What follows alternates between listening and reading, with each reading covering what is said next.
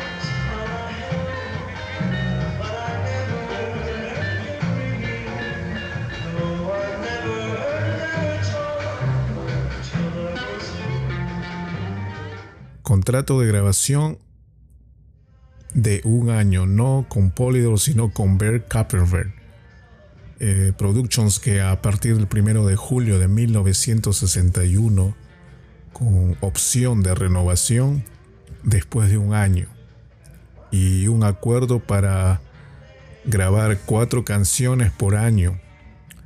Uh, tenía un acuerdo de licencia exclusivo con Polydor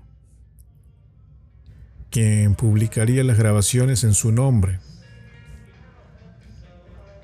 Ahora hubo dos fechas de grabación con Tony y Kapferberg en el estudio para la primera sesión de grabación que fue en el Hamburg Friedrich Eber Halle. Eso era una sala de conciertos cívica anexa a una escuela secundaria local.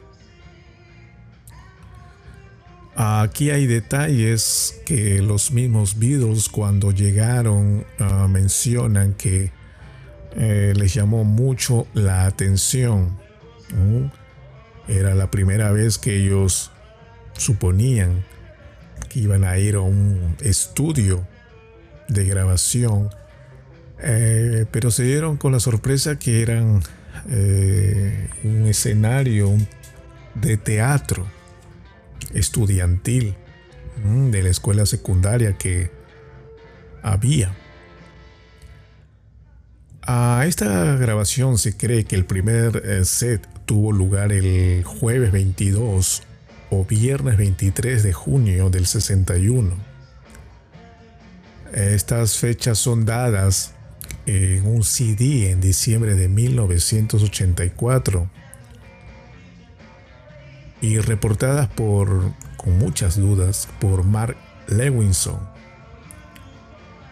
en el Complete Beatles Chronicle. ¿Mm? Eh, no se tiene con exactitud el día exacto ¿Mm? para esta grabación con Tony. Como mencionaba, detalles de aquel momento de la grabación, eh, Pete Best cuenta que cuando llegó ese gran día de su debut, ah, que ellos lo tomaban así, pero en realidad no era así, era para hacer famoso a Tony. Ah, los Beatles llegaron aquella mañana con los ojos ah, rojos y muy cansados. Ellos fueron al estudio Polydor alrededor de las 8 de la mañana. Ah, cuando llegaron, eh, no estaban seguros si habían llegado al lugar correcto. Ellos, como repito, pensaban que habían ido a una instalación de grabación a gran escala. Después de todo, Bert era un gran hombre y Polydor un sello importante, por eso ellos tenían esa ilusión. En cambio, eh, se dio con la gran sorpresa que era una escuela eh, poco interesante, en una sala enorme con un escenario grande y muchas cortinas de teatro. El equipo de grabación estaba detrás del escenario. Se esperaba que se tocara detrás de Tony en el escenario como si todo fuera una transmisión externa. Eh, seguramente este no podría ser el lugar donde Bear hizo su propia grabación.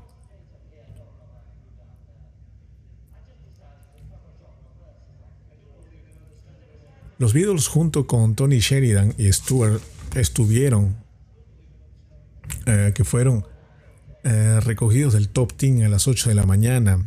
Ese es un detalle importante, ¿no? Stuart estuvo en la grabación como asistente, no solo fue a, acompañar a sus amigos, ah, se reencontraron y fue a él a acompañarlos fueron recogidos a las 8 de la mañana. Y para que tengan idea, ellos habían tocado toda la madrugada hasta las 2. Ah, eh, recuerdan que el cuerpo estaba destrozado y para aquella grabación tuvieron que tomar a las famosas píldoras las pastillitas que los reanimaba nuevamente. El único que no tomaba estas pastillas era a Pete.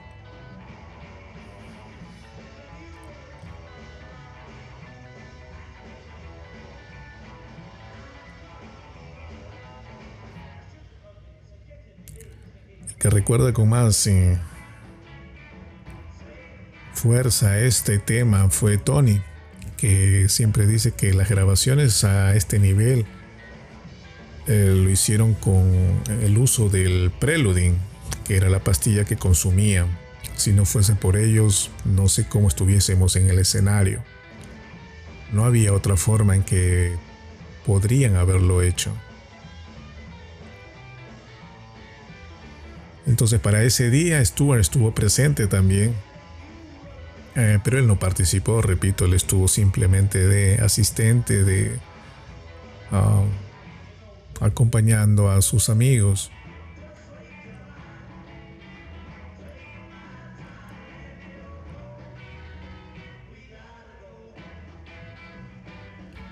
Ya para esto,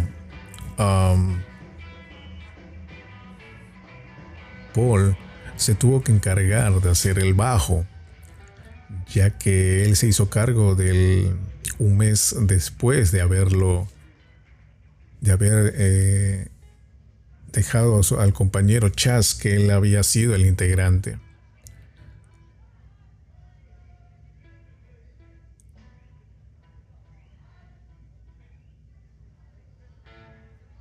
Fue allí donde consigue su famoso bajo Hofner 501 barato que consiguió en la tienda de música de Steinways en Hamburgo.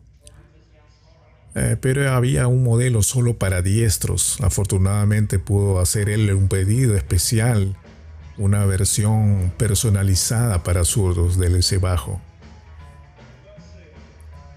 Aquel bajo Hofner tipo violín que se convirtió en el instrumento característico de Paul y que todavía aún lo usa hasta en sus presentaciones.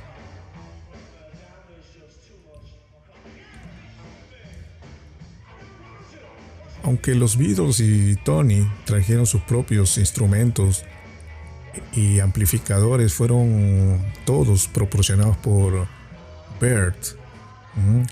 Y su reemplazo después, que fueron sugeridos porque tuviesen, tuvieron problemas en la, en la sala de grabación. para el ingeniero Carl Heinze, identificó algún problema que tenía, especialmente con la batería de Pete Best. Que fuera un baterista suficientemente bueno. Ah, y se sabe o se piensa que quizás también tuvo el mismo problema que tuvo George Martin años después. En la grabación famosa de Emmy, la primera de Emmy, cuando hicieron Love Me Too.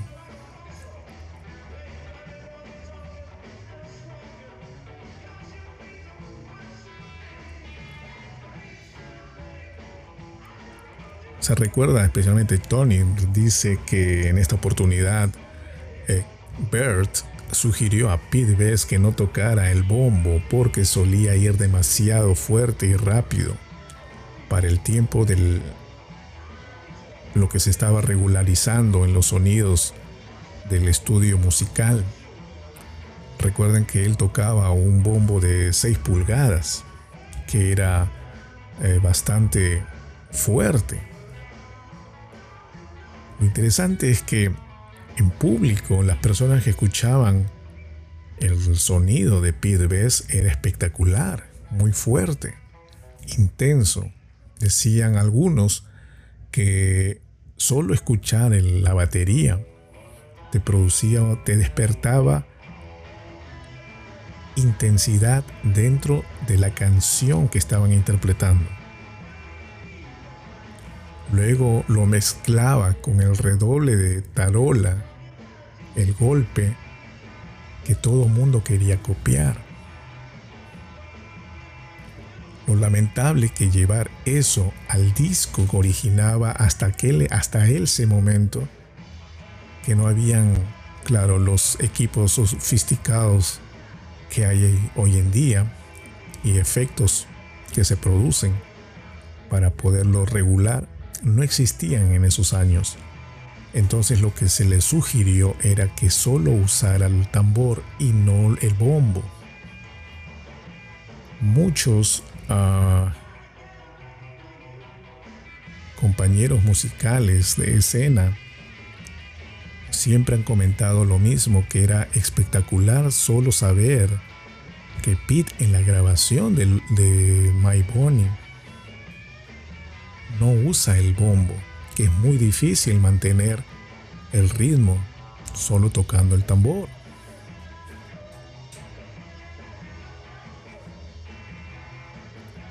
Entonces ninguna de las pistas grabadas durante esa sesión tenía el bombo o tom tom. Kapfenberg hizo que se quitara el bombo y el tom tom de Pete de su equipo, solo dejando la caja de Charles y el platillo Wright. A los Beatles se le pagaron 300 marcos, alrededor de 26 libras, por la sesión y ellos no recibieron ningún tipo de regalías. Las primeras pistas que se grabaron fueron eh, primero My Bonnie, donde mm, Harrison toca la secuencia de guitarra de apertura, pero solo es Sheridan. Se puede escuchar a McCartney gritando de fondo. Eh, luego están los Saints, Why, Nobody Child. Y si me amas, baby. Es interesante decir que para My Bonnie, Tony le dio algún tipo de em, consejos musicales a George que solo tocara rock and roll cualquier solo que se le interpretaría en el momento. Los dos iban a tener la guitarra principal, Tony la principal, la segunda principal iba a ser George. Y fue así que salió en la grabación.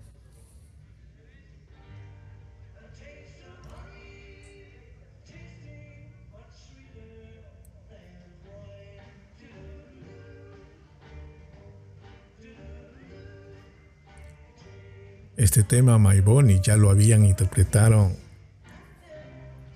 en varias oportunidades en las presentaciones en el Top Team, la cual originaban eh, mucha audiencia sobre este tema porque eh, My Bonnie Lies Over the Ocean era un tema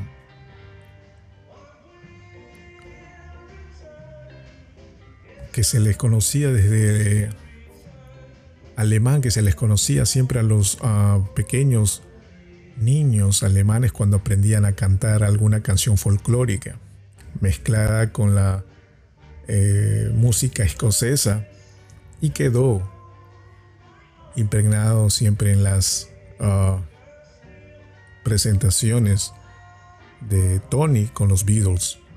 Él toca en varias presentaciones en el top 10 con los Beatles porque era una manera de eh, mantenerse y apoyarse musicalmente. Había ese tipo de relación la cual se hizo cada vez mucho más grande. Tony recuerda que le cuenta a George sobre este tema que en especial y le pide que tocara lo que quisiera tocar en My y que él haría solo un simple de blues, nada que ver con la canción. Y eso le impactó a George porque él creía, porque él estaba acostumbrado, George estaba acostumbrado a el ritmo o la forma de trabajo diferente que era con Paul, que Paul era muy exigente en cada tema. Él querían que llevaran a la perfección el ritmo musical sin salirse de las eh, órbitas musicales. Y veía a Tony con mucha admiración y le sorprendió que le dijera eso. Le dio libertad total, la cual George le impactó y le agradó eso. Al final, cuando se escucha My Bonnie, es un tema realmente impresionante para aquella eh, temporada que ellos empezaban a hacer en el top 10. En realidad no se acuerda Tony cuántas tomas hizo para esta canción en especial. Pero está seguro, totalmente seguro, recuerda él,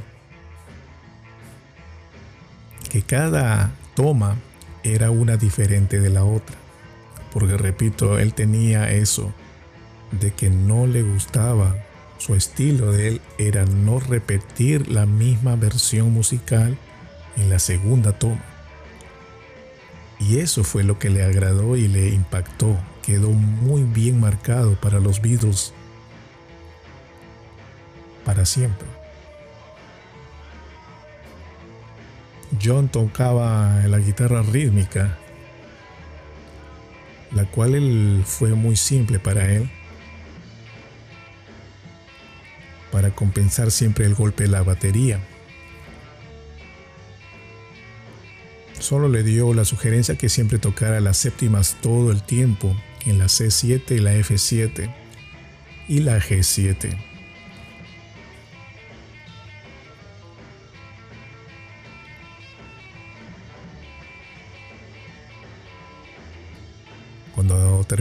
Aquellas canciones que ellos iban a presentar, todavía había tiempo eh, que había sobrado, la cual los Beatles, incluso fue Paul, que le sugiere a John que le hable con Bear Kapferberg si podían grabar algún material ellos mismos por su cuenta, esperando quizás probablemente que haya un acuerdo, como ya habían firmado un contrato, quizás un acuerdo extra para poderlos grabar como grupo.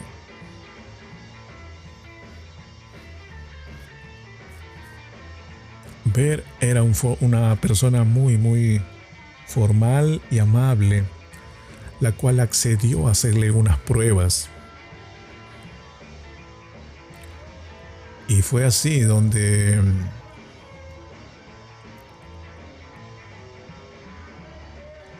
hacen los temas eh, Lennon con George la famosa canción Cry for a Shadow, un instrumental de Lennon Harrison eh, con el título provisional de Beatle Pop.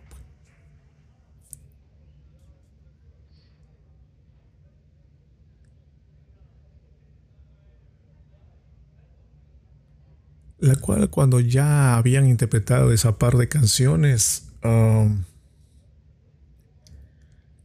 la realidad es que quedó marcado porque en realidad no le había agradado a Bert Kaffenberg o nada de lo que escuchó con Lennon en la voz principal y tocando la guitarra ES 175 de Sheridan. Um, este tema de Cry for a Shadow fue una parodia de Lennon y Harrison, escrita por el mismo Harrison, con la ayuda de Lennon durante su viaje anterior a Hamburgo en la primera oportunidad. La melodía tuvo un principio cuando los Beatles querían agregar a su repertorio el gran éxito británico de Shadows, eh, Man of the Mystery, el Columbia DB 4530, lanzado el 4 de noviembre de 1960. Por eso es cuando George recuerda cuando hicieron la vuelta por primera vez, dicen todos los grupos hacían el estilo de los Shadows.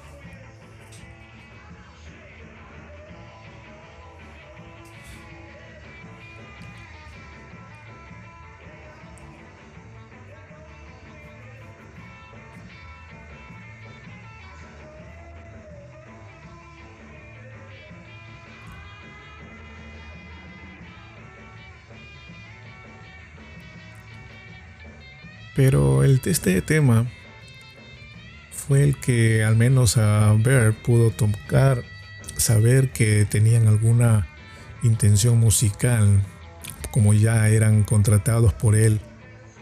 Eh, pero no los veía con gran esperanza, porque no veía que alguien del grupo tenía una voz buena para hacer un tipo de grabación y vender discos. Estaba muy bien como grupo, pero solo en el escenario.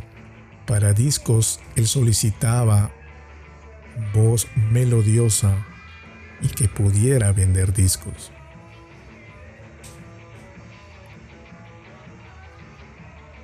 Ver cuenta que la intención de él nunca fue despreciar a los Beatles. Él estaba enfocado en un solista, no en un grupo. El grupo era solo para acompañarlo.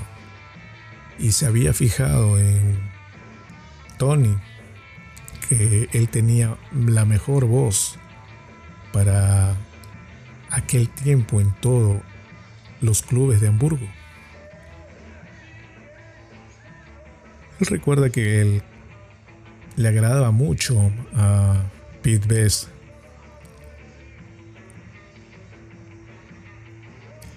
Harrison y Lennon al final firmaron un contrato de publicación con Tónica, una nueva editorial propiedad de Alfred Shadat, y el Beatle Bob pasó a llamarse Cry for a Shadow. El primer sencillo My Bonnie The Saints en Polydor NH 246713 se publicó en Alemania el 23 de octubre de 1961. Es acreditado a Tony Sheridan y The Beat Brothers. Kaffenberg se había decidido por el nombre de Beat Brothers en el lugar de Beatles era demasiado similar al de Beatle con P. Era una palabra del argot del norte de Alemania que significaba pene. Desde entonces esto ha causado cierta confusión a los cronistas porque Sheridan continuó grabando para Polydor con varios músicos y los discos publicados continuaron acreditados a los músicos de respaldo con el nombre de Beat Brothers. Incluso la, la introducción de My Bonnie se canta en alemán y se conoce como la versión rock. El sencillo prácticamente vendió 100.000 copias y subió al número 5 en las listas de Alemania.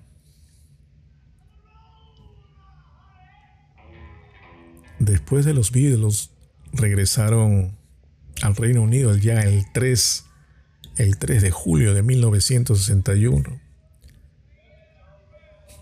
Ya en su estadía en Liverpool Um,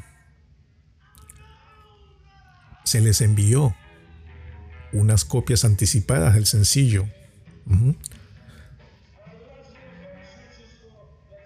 Estas entregaron las copias al DJ de Liverpool, Bob Waller, que lo tocó en los clubes de Liverpool. Ya la periodista Virginia Sawney, que trabajaba con el periódico, eh, local nuevo Mercy Beat en la edición del 20 de julio de 1961 publicó en la portada grande los Beatles firman un contrato de grabación. Fue allí donde esto impresionó tanto a Brian Epstein, propietario del North End Music Store conocido como el NEMS, que encargó 200 copias a Polydor en Hamburgo. Ya en Inglaterra recién fue un sencillo lanzado el 5 de enero de 1962 y relanzado en Alemania por Polydor. Esta versión conocida como versión Twist tiene la introducción cantada en inglés. En Inglaterra, el disco ya aparece Tony Sheridan y The Beatles.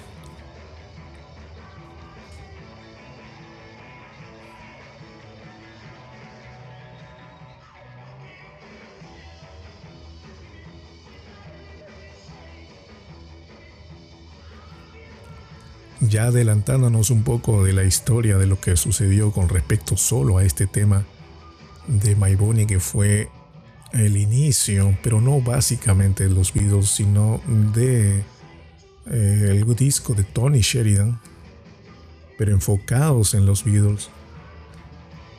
Fue así que sirvió bastante porque a través de este disco surge el interés de Brian y la conexión posterior con la disquera EMI.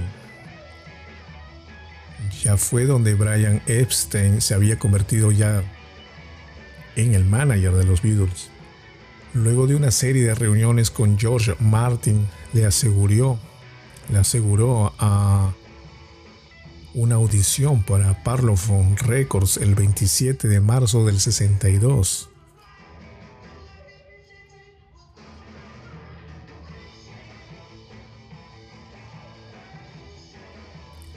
Ya para eso, ah, cuando regresan a Alemania, ya en su nueva gira que tenían para el miércoles 11 de abril de 1962, para establecer nuevas presentaciones de siete semanas en el Star Club, el Cruz Freiheit de Hamburgo, donde compartieron cartel. ah, durante dos semanas con Jane Vincent. Su audición del 27 de marzo había sido un éxito y Parlophone quería que grabaran su primer sencillo lo antes posible, antes, después que regresaran de Alemania el 31 del 62. Epstein se acercó a Bert Kapferer para liberar a los Beatles de algún contrato. Él quería saber, tener la seguridad que en realidad los Beatles estaban libres para no entrar en problemas luego de, negocios, de contratos. los Beatles confesaron que tenían aún un contrato que habían firmado un año antes con Bert. Y mm, entonces para hacer sus nuevos contratos ya con Brian y Amy, tuvieron que Brian acercarse a Bert para poderlos liberar. Ya que ese contrato se expiraba el 30 de mayo de 1962, ya que ellos tenían a veces ah, una forma de poder extender ese contrato. En junio de 1962, Bert acordó un lanzamiento anticipado con la condición de que los Beatles grabaran dos pistas más con Tony. Esta condición se cumplió nuevamente en el estudio Rasted de Hamburgo el jueves 24 de mayo de 1962. Allí hay una interesante historia luego, cuando ya los Beatles acompañados por el pianista residente de aquel entonces en Hamburgo, en el Star Club, un tipo llamado Roy Young. Él tiene una historia aparte para esto porque eh, este chico, Roy Young, se hizo también amigo de los Beatles en el transcurso de las presentaciones que tuvieron en el Top Team y en el Star Club. Fue allí que se inició un vínculo de trabajo, luego de amistad, y él da fe de muchas de las versiones que siempre se ha comentado referente a los Beatles en Hamburgo. También los conoció de muy cerca. Él tocaba, se apoyaban musicalmente, el piano y tocaba muy muy bien.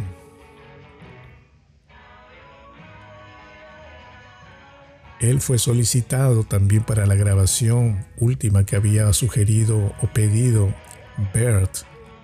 Mm, entonces grabaron dos pistas de acompañamiento a Sheridan, que él no estuvo presente en la sesión, solo agregó su voz el jueves 7 de junio de 1962. Un tema Sweet Georgia Brown. Uh, Sheridan eh, volvió a grabar su voz principal el viernes 3 de enero del 64, con la letra reescrita por un ingeniero liverpooliano, uh, Paul Murphy, haciendo referencia a los Beatles y su cabello en Liverpool.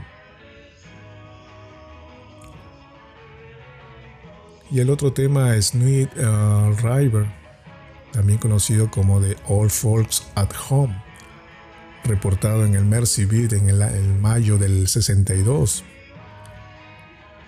O Skinny Mini.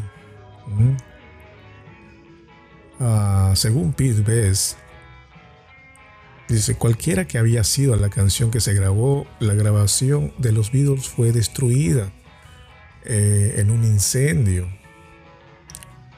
Ya en una versión de Sheridan cantados con Swanee River ha sido lanzado, pero esta grabación no incluye a los Beatles.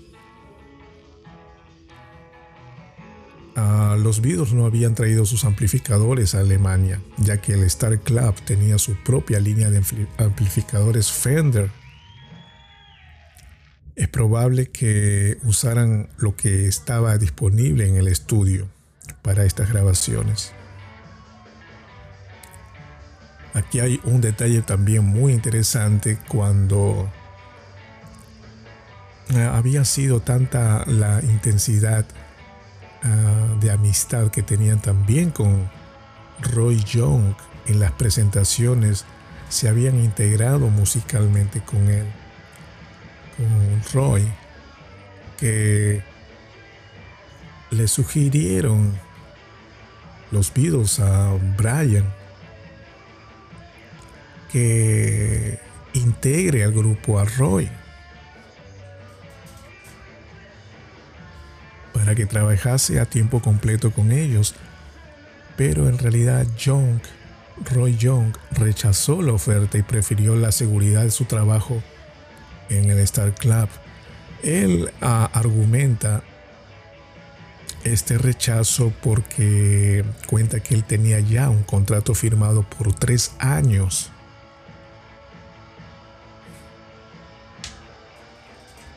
Y entonces no era de caballeros haber hecho eso, dice él. Me agradaban los Beatles porque eran intensos musicalmente, me contagiaban y lo que se originaba en el escenario era una locura.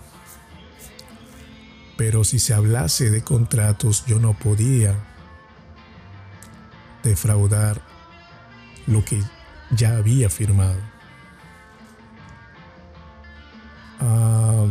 Brian insistió en varias oportunidades. Tan es así que le dijo, bueno, los muchachos porque era así como él los llamaba. Están pidiendo que te unas al grupo. Pero si en alguna oportunidad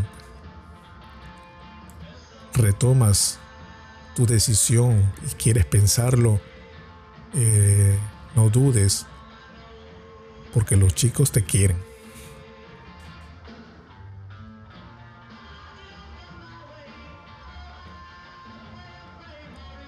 Por más de un mes después, ya el 6 de junio de 1962, los Beatles estaban en el estudio 2 de EMI en 3 de Abbey Road, Londres, para su primera sesión de grabación para Parlophone. Fue interesante eso, a saber ya que hacia el final, ¿no? Eh, quieren hacer un integrante nuevo.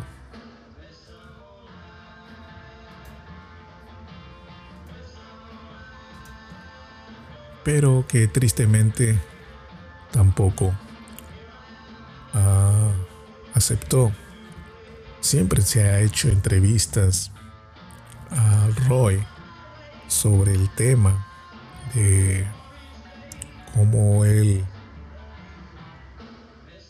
convivió esta etapa de los Beatles. Ah, siempre él los había visto, cuenta pero que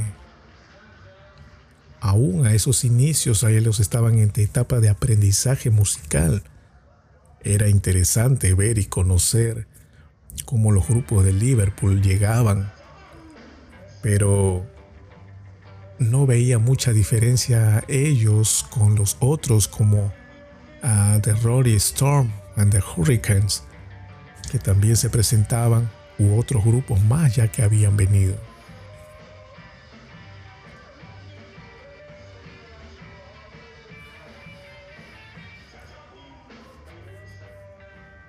él da fe de todo lo que se comenta eh, cuando ellos aprendieron muchas cosas en Hamburgo. Dice, sí, aprendieron todo de acá, desde la moda, la forma de cantar hasta la forma de actuar. A un principio, él argumenta más detalles, dicen, cuando él llega, ellos llegan por vez primera, lo primero que ellos copian es la forma de actuar en el escenario. Se dieron cuenta que su estilo que traían de allá, de Liverpool, no funcionaba. Era música muy inocente, que aquí no iba a funcionar, que no iba a lograr nada. Eh, ellos entendieron que después, para llegar a hacer algo de dinero, tuvieron que actuar diferente. Fue así que empezó a elevarse su popularidad en el escenario y en toda el área de Hamburgo. Los contratos aparecieron a través de eso. los contratos empezaron a suscitarse con más intensidad y en mejores clubes, más amplios, porque la popularidad de los Beatles empezaron a crecer poco y más y más y más. Pero refiriéndose simplemente a la actuación que ellos brindaban. Y recalca nuevamente que la música aún estaba en proceso de evolución. No se veía con diferencia uh, de otros grupos lo que ellos estaban produciendo hasta ese momento.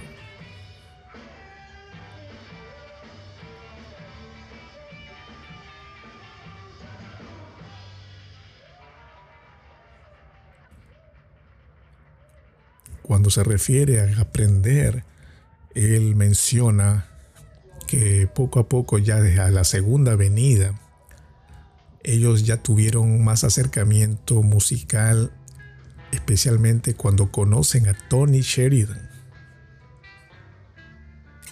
Tony Sheridan aprenden claves musicales de él, consejos de improvisación, la postura en las presentaciones. John la copió de Tony, sin duda lo recalca.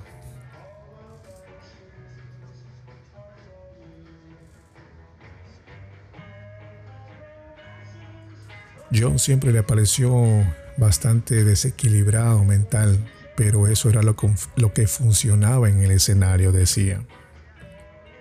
Porque era lo que originaba que el max show que pedían esté lo más alto. Siempre él comenta que si ustedes hubiesen visto lo que originaban en el público, uh, era algo que los otros grupos no podían hacer. Los grupos que llegaban gritaban, a veces trataban de hacer escenas, pero no al acorde de los Beatles.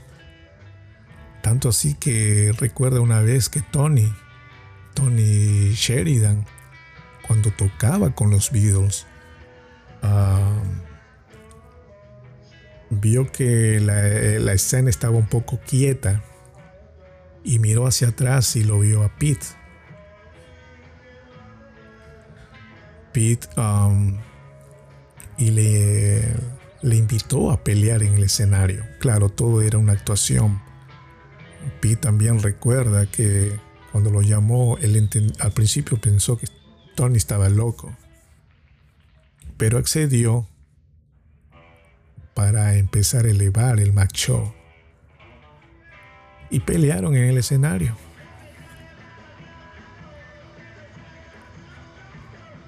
Por eso Roy John comenta que en aquellos tiempos el show que se veía para una persona cuerda era toda una porquería. Pero para aquellos alemanes era genial.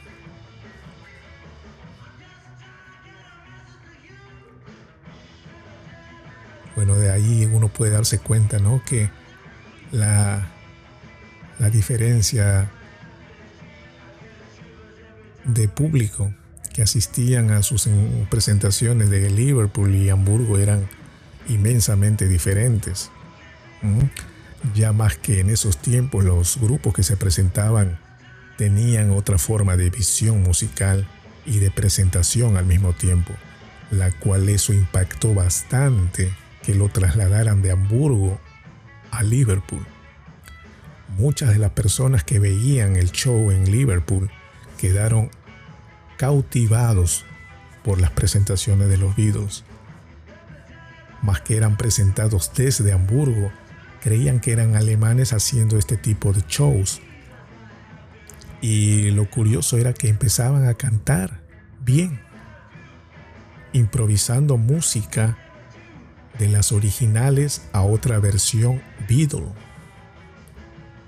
Desde su propia vestimenta que nadie, nadie usaba en el escenario de Liverpool.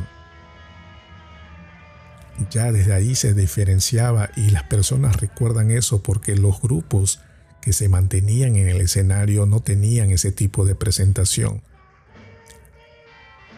Para que tengan idea, en cada presentación en Liverpool, lo que se originaba era John besando chicas, George fumando en el escenario, Pete Betts cantando frente de los Beatles. Ahí mismo también se origina esa forma de, celo musical, ya que los ah, fans, mujeres en especial, ah, solicitaban a Pete Best que tocase frente y que los Beatles se sentaran para poderlo dejarlo observarlo mejor a Pete Best. ¿Mm? Ya era un, club o era un grupo diferente.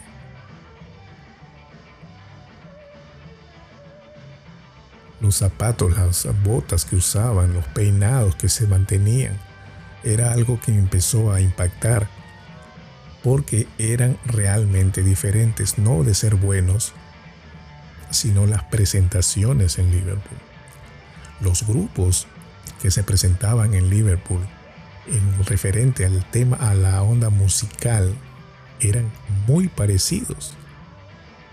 No había uno mejor de otro. Y se puede mencionar a tantos grupos como The Big Three, el mismo Roy Storm, The Searchers. Ah, eran grupos que, mantenían allí un enorme club de fans. Estaban impactados con la música. Eso sí, lo mencionan en muchas oportunidades que las diferencias musicales que habían entre ellos um, de grupo a grupo no era enorme. Incluso se menciona que habían grupos mucho mejores que los Beatles.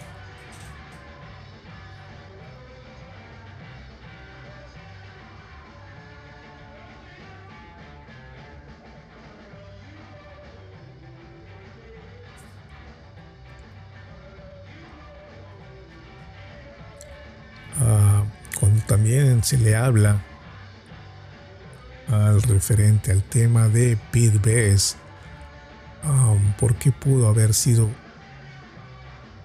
en el futuro separado del grupo. Eh, se menciona bastante que Pete Best eh, se formó una especie de líder del grupo, de la banda, porque él era la persona que les conseguía los contratos, hacía los temas de publicidad trataba de meterlos eh, a todos los escenarios publicitados con la ayuda de su madre Mona Best, que ayudó inmensamente para que se difundiera en todos los clubes de Liverpool. Eh, fue así que más adelante Mona Best habló con el dueño del Caber para que ellos empezaran a tener presentaciones allí. Pero en cierta forma, como George y John lo comentan, en un principio causaba eh, fastidio.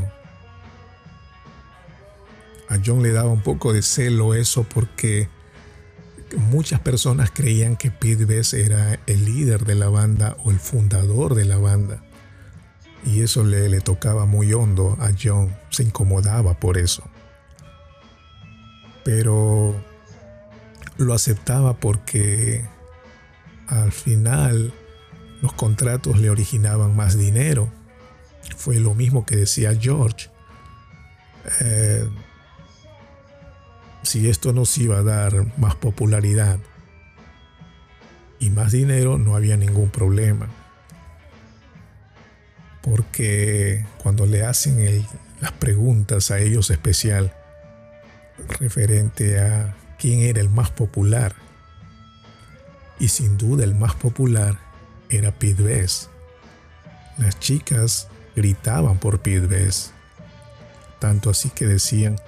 y sin duda el más popular era Pete Las chicas gritaban por Pete tanto así que decían, ¿por qué el grupo no les dicen Pete Best y los Beatles? Hacían que él empezara a, empezar a cantar frente a ellos y los eh, Beatles, Paul, John y George, se sentasen o estuviesen detrás. Paul tocara la batería y John y Paul o John y George tocasen las guitarras. Y eso sucedió. Pero lo aceptaban porque decían, si esto nos da más popularidad y nos da dinero, lo vamos a aceptar. Y así lo aguantaron, lo aguantaron hasta que llegó el momento donde también se menciona que cuando llega el contrato o llega la oportunidad de ir a, EMI a grabar Love Me Do, era el momento donde George Harrison eh, origina esa intención de querer separar a Pete para que ya no interfiera especialmente su madre de Pete referente a los contratos o las presentaciones porque pensaba que iban a tener los porcentajes por divididos y ganancias más por uh, bit. Lo que se cuenta, ¿no? Las creencias. Uh,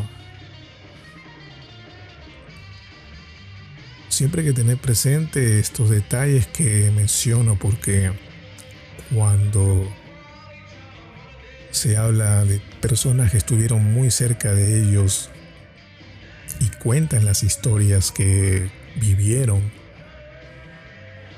No hay casi mucha diferencia uno del otro referente a temas o preguntas de cómo fue la vida de ellos en sus inicios, musicalmente hablando.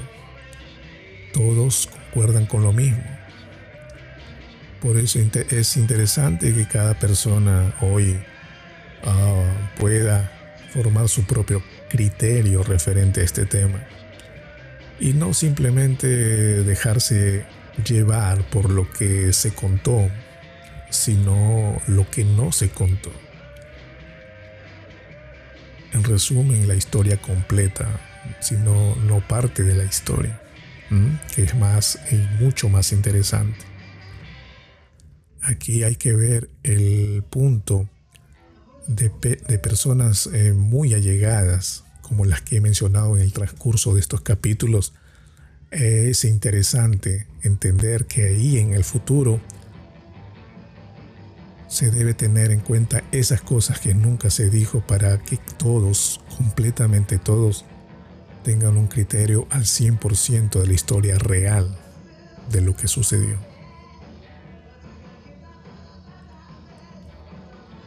Lo triste es que casi muy pocos mencionan cosas como ahora que estoy mencionando, que he contado en el transcurso de toda esta temporada de capítulos, pero deberían difundirse con más. ¿ah? No entiendo el motivo por el cual no se realiza eso. Y eso es accesible a cualquier persona que en realidad eh, quisiera informarse un poco más de estos detalles.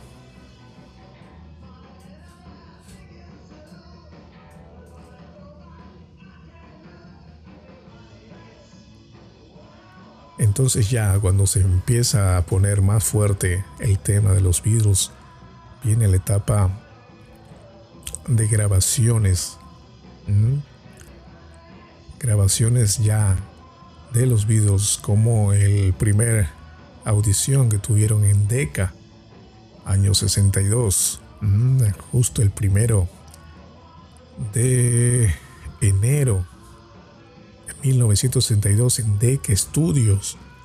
Ah, fue allí un tema muy interesante porque iban con toda la energía creyendo que ya lo tenían todo logrado y lo triste es que al final se dio todo en contra.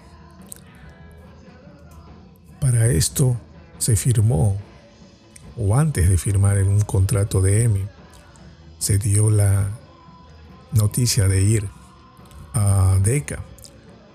Hay que mencionar que los Beatles presionaban constantemente a Brian, como la famosa palabra que uh, sale John le decía, nosotros estamos haciendo nuestro trabajo, tú no estás haciendo el tuyo. Él tenía eh, sus asesores, asistentes, mencionan ese tema, que eran muy intensos en el tema de presionar a, a Brian